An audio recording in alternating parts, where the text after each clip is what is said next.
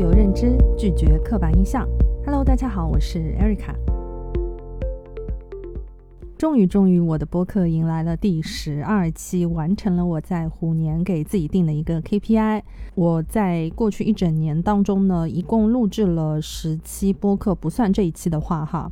然后呢，我自己就是单口说的话有三期，剩下的七期呢都是跟新朋友、老朋友一起在线上或者是线下进行录制的。那么，我想在这一期呢，复盘一下我过去一年当中做的这么些播客吧。嗯，首先我不知道你们听了哪几期哈，因为虽然我的整体播放量呢就是零零星星的，但是呢，还是有一些新的订阅者，或者说有一些朋友在我的平台上有留言说觉得我声音还可以呀，或者是跟我一起录制的小伙伴有。就是对我们整体录的一些内容做一些很精准的、很特定的一些反馈吧。嗯，我自己呢画了几个维度啊。第一个趣味性上来讲的话呢，我觉得跟我的台湾朋友啊一起录的第六期，就是我们聊一聊上海和台湾的一些生活啊、民俗、节日，还有工作啊。或者是生活习惯啊，各种各样的一些大不同吧。那这一期呢，其实我觉得还是比较轻松的。就整体来说，我过去这么些播客当中，这一期是最轻松的一期播客。然后听的舒适度，其实我感觉也不错。呃，另外呢，再从这个我自己的角度上来讲呢，我自己准备周期最长的，然后最满意的一期呢，其实是。我在上海，上海不再乡愁不断的第八期播客，因为从筹备到邀请，然后再到我整个就是完成的这个阶段，大概有几个月的时间。因为其实我一直一直很想录关于上海的这个主题的播客，老上海还有上海城市更新的这些内容，很不容易的请到了上海城市考古的创始人之一松松，然后我们一起当时是在外滩园的一个咖啡厅的室外嘛。嗯，进行了这样的一期播客，整体呢，我觉得很顺畅，也想呃，也把我对上海的一些很无奈的感觉，还有现在城市我们想去记录的部分，以及对于我们想保留我们所喜欢的上海的这些理由，还有一些方方面面的都聊进去了。那我自己其实是很满意这个部分的。我希望在下一年当中呢，也会邀请到一些。其他的城市机里的一些呃人物来聊一聊我们的上海，因为呃，其实就我自己的角度上来讲呢，呃，随着市区很多地方的一个动迁还有拆迁，嗯，我不知道上海在未来几年会变成什么个样子，但是我希望尽我所能把我想保留的上海去更多的记录下来，也是我在二零二三年的上半年想去完成的一个。类似于影像项目的一个计划吧。我希望在我离开上海之前，就是在下半年离开上海之前呢，可以做一本摄影集，然后也会有一些影像的片段。嗯，我会看看我能不能把 InDesign 学出来，然后大概的去给自己排一个版，然后就是算是我对上海最后的一份礼物，或者说给我自己对于上海，就是我所成长的这个城市的一个交代，一份纪念吧。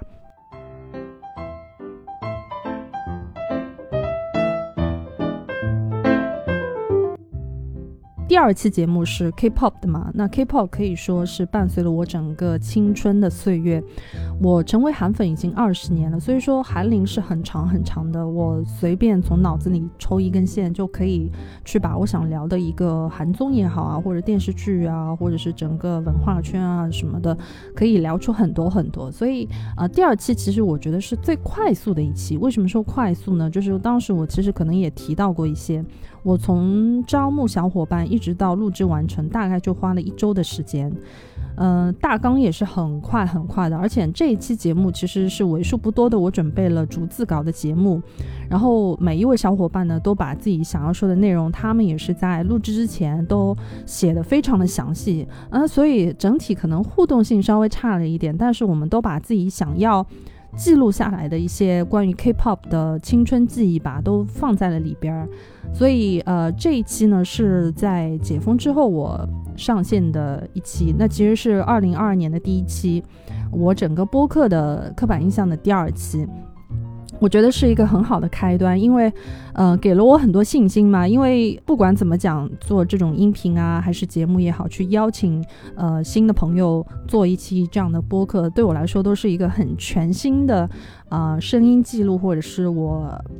思绪整理的这样的一个方式。那么，我觉得第二期播客就是 K-pop 属于我们的青春叙事这一期节目呢，是很好的为我的呃播客做了一个开端。以至于我在过去一整年当中呢，都很有信心的，也非常每一期都像嗯开始一个新的课题一样，就是很快乐的把这个播客做了下来，一直到现在第十二期。那么从更新频率上来看呢，基本上我是每个月会有一到两期，所以我在下一年呢，争取我的更新频率可以。提升到每两周一期，但是具体还是要看我到时候的一个日程。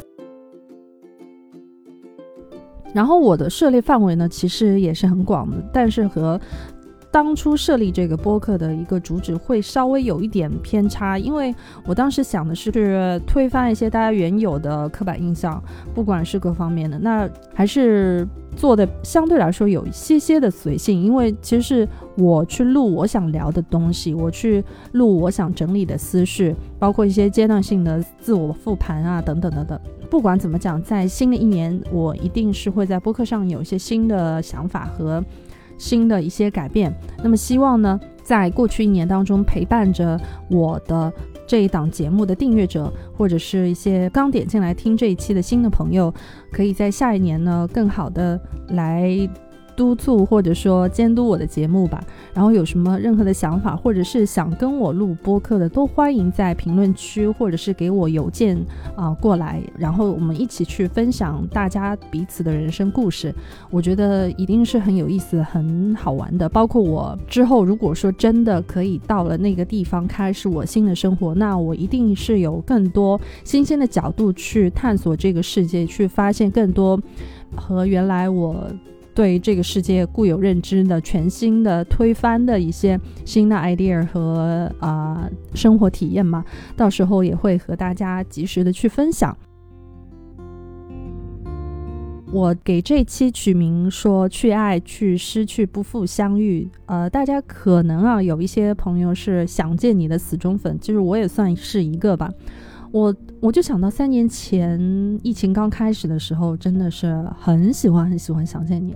然后一直在这个剧情里边出不来。没有想到三年后的现在，它有了电影版。虽然我没有去到大屏幕看，去电影院里边看嘛，但是我很喜欢很喜欢这一句宣传语，因为我在过去的大半年当中，我就是有这么领悟的。我觉得，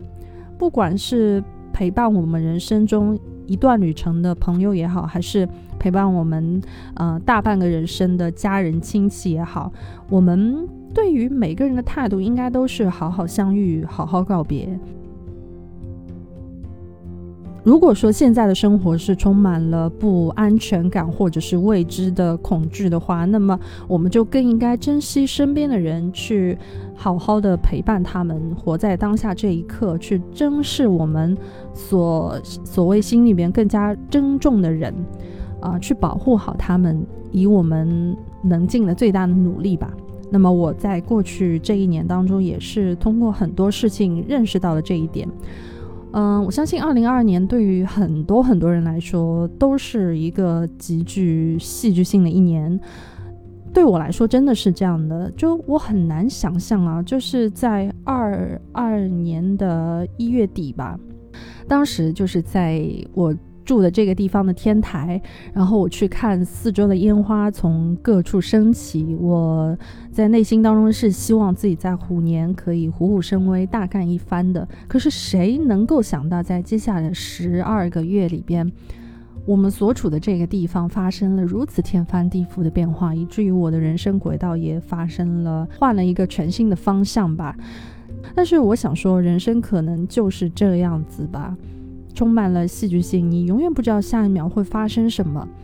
那我在过去这一年呢，通过播客的录制啊，其实认识了很多很多新的朋友，我觉得很有趣，因为好像通过这样的一个录制播客的方式，你找到了一个和其他人产生共鸣的连接纽带，以此呢，我们通过一个话题的延展，知道了自己彼此当中生活当中很多，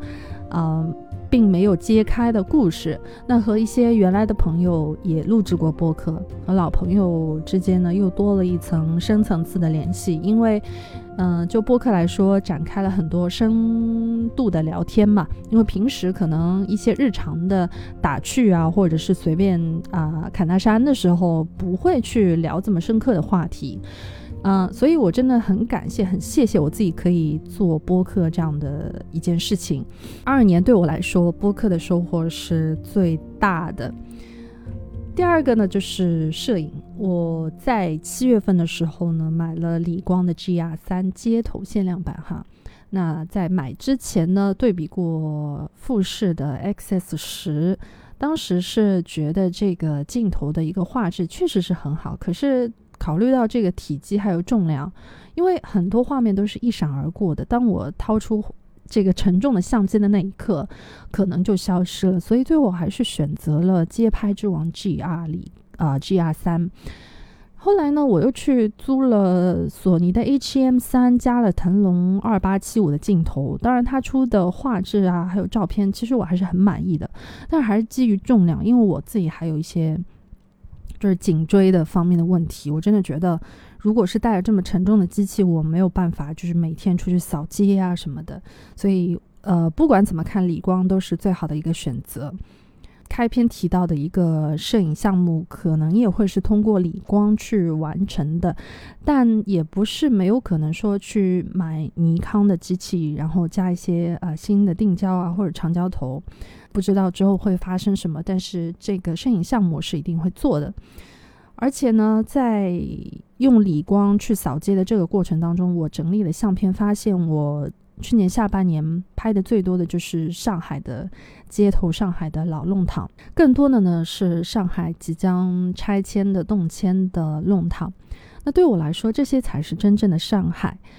我在啊。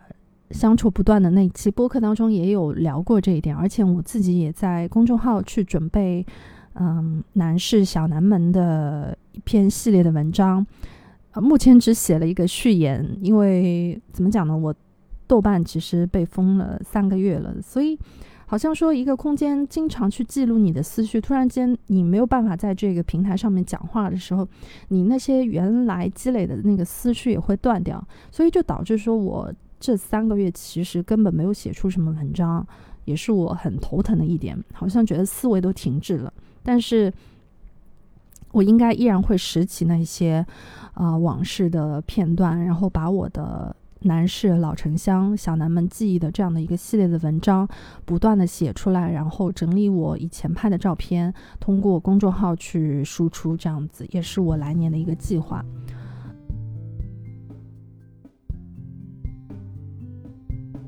最近因为雅思考完之后呢，陷入到一个虚无的状态，开始在呃准备一些材料嘛。相对来说，空白的时间比较长。开放之后，我想尽量的躲过第一波的高峰，所以我几乎没怎么出门。没有出门的这些时间里面呢，我就自己在房间里面看了很多以前的电影啊，还有补了一些以前的韩剧。我想推荐两部，一部是张曼玉和黎明出演的《甜蜜蜜》，其实。打开之前，我一直以为它是一个比较温馨的，相对来说很甜的这种爱情喜剧，但是我没有想到，就是看完之后，它整体其实是一个比较悲凉的一个，还是温情片，但是有一些悲凉的色彩。我们可以看到上个世纪的香港那个时代下的人们，他们的一个生存状态。比如说黎明说了，大陆的都想往香港跑，但是香港的呢，都想跑到国外去。他不能理解，但是当时的一个情况就是这样的：女主是从广州去了香港去发展去打拼，而男主呢也是从天津来到了香港。最后呢，两个人都在纽约，在一个转角，因为邓丽君的去世的消息，还是重逢了。整个片子以邓丽君的《甜蜜蜜》作为一个串起来的线，还是很有时代意义的这样的一部爱情片，我觉得很值得一看。另外呢是韩剧《耀眼》，这部片呢是在二零一九年啊开播的。其实当时也知道这部剧，但是因为我不是很喜欢里边的一个演员。呃，就是可能有一些偏见吧，反正当时就是一直没有看，但前些日子呢，机缘巧合就把这个从头到尾啊两天的时间全看完了，几乎每一集我都落泪了。嗯，而且给我最大感触的一点是，我通过这个片子认识到了我们这一代人和老年人的关系，或者说社会当中老年群体他们所处在的一个位置，他们所面临的一个境遇是怎么样子的，我们应该如何去关怀他们。我最大的一个感触，真的就是说，每个人不是一下子变老的，不是一个瞬间变老的，我们都是在慢慢老去的。每一个老年人，他们都经历过他们的青春岁月，就是我们的现在，也会变成我们将来变成老年人之后的一个回忆。他们的身体的零部件大不如前了，他们所使用的这些。嗯，手机啊，设备啊，可能过了就是几年之后又会有一些变化，那他们是跟不上这些社会的潮流的。真的应该好好的去认识我们和老年人之间的关系，特别是我们的亲戚啊什么的，能不能给他们多一些包容和忍耐，还有耐心？整个社会上也是一样的，每一个我们都是未来的。就是老年群体嘛，我们都会变成那样子，这是我们不得不面对的问题。还有包括我们自己和我们的父母的关系啊，等等的。呃，其实我在八九月份的时候，二二年八九月份的时候，有决定说要离开嘛，离开国内去到别的地方、别的国家。所以我那时候就开始想到，呃，和我的。就是，特别是我的母亲告别是一件很悲伤的事情，经常在晚上想到的时候呢，会流泪。那我既然这样的话，就做一场漫长的离别演习吧。那我每天哭的话，可能到了真正离开那一天，不至于嚎啕大哭，哭到手脚发麻那种。所以就是 任由我的眼泪慢慢的流。那这几个月来，也会经常想起小时候的那些画面和记忆。没想到。就觉得很心酸，因为我之前也提到，今年我父母的家终于有机会去翻新改造，而通过这件事情，也让我和原生家庭的关系有了缓和，还有很大程度的和解。我就想到这儿的时候，我就觉得人生真的就是命运，有时候他经常会跟你开玩笑。当你和原生家庭有了这样的一个缓和的时候，突然之间没有想到你在这个物理环境所待的时间其实并不长了。我刚刚想要去感受这种温和的氛围，但是我所剩的时间又不多了。那么我能做的其实就是好好的帮他们改善生活环境，所以。这个装修从硬装软装，从头到尾都是我亲力亲为的。很长一段时间，我是从早一直到晚上睡觉之前，我真的全部都在搞这些东西。看了一下我的手机相册，我从八月份开始，百分之八十的照片全部都是施工现场，还有我去建材市场啊，还有。看各种各样网上的一些嗯尺寸型材，我去看哪些环保的材料啊，还有各种各样的一些专业的术语啊，全部都是我一个人在那边弄的弄。但是我觉得。这些是我应该做的部分，希望，嗯，希望考虑到他们生活的一些习惯，然后尽可能的让他们在我离开之后，可以在这样一个很舒服的生活的环境之下，嗯，去享受生活，去找到更多自己人生的快乐，可以去过更好的生活，这是我能做的最大的一个努力了吧。当然，也不是说我不回来了，但是至少有很很长的一段时间，我是没有办法在。回到上海这样子，在录这期节目的时间呢是二三年的一月十七号，一月十五号上海迎来了初雪，在一月十三号的时候就有看天气预报嘛，说周末可能会下小雪，然后那个时候我就开始等待，开始期盼，甚至很应景的找来了中岛美嘉的《雪之花》。一看这个发行时间，竟然已经是二十年前了。我就听着这个雪之花，然后期待着周末初雪的到来。结果呢，它真的就是来了。然后我看到雪的时候，我就觉得有点像看到老朋友的感觉。为什么这么说呢？因为我在二二年三月中的时候，已经在北京连着两天见到过鹅毛大雪。当时住的四合院屋檐上呢，积起了几厘米的雪。我就沉浸在一片雪白的世界当中，那两个下午就是静静的看着窗外的雪，很安静啊，就凝视着。静谧的美好是我从来没有体验过的。我还像一个小孩子一样堆起了人生当中第一个小雪人，实在是没有忘记那个画面，是很欢欣和雀跃的。所以以至于我看到一月十五号上海飘的这个雪，就少了一些。就是开心啊，很兴奋的那个感觉。当然，我还是记录下了。总之，取而代之的是一种笃定啊。我说，原来真的是会下雪，真的就是盼来了这种感觉。这个感觉给我的一个触动，就是我一直很喜欢的一段话，我想念给大家听一下。这段话是这么说的：有人说，旅行的意义是寻找和丰富生命的体验，是脚下的路，更是心中的路。目的地本身并不重要，重要的是它是否能触发内心的某种感受。如果有一天让你心动的再也感动不了你，让你愤怒的再也激怒不了你，让你悲伤的再也不能让你流泪，你便知道这时光、这生活给了你什么，你为了成长付出了什么。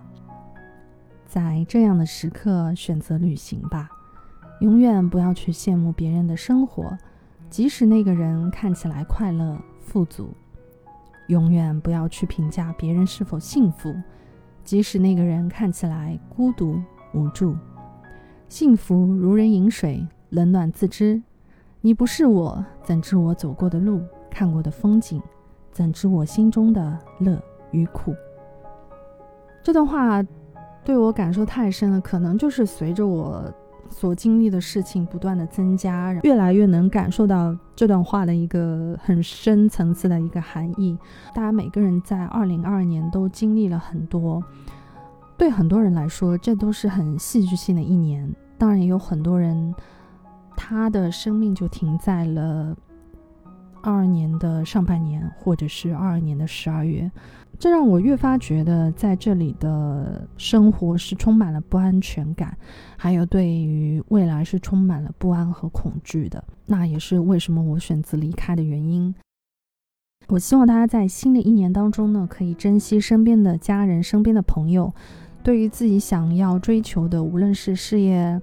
啊家庭、人际关系、感情、学习等等，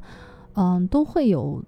实质性的一些行动，有更强的执行力，去丰富我们的人生啊，增加我们的一个阅历。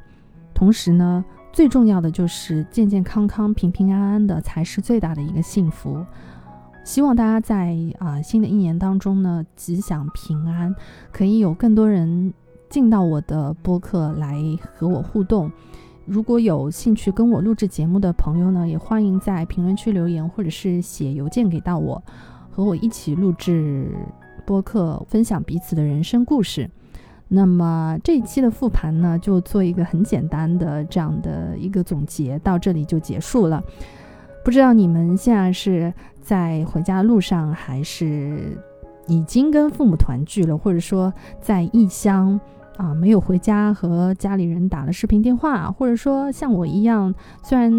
嗯父母也在同一个城市，但是独居着啊，吃着喜欢的东西，看着喜欢的影视，嗯，在享受一个人的快乐和自己好好的相处。无论怎么样呢，都祝福你是快乐的，祝福你是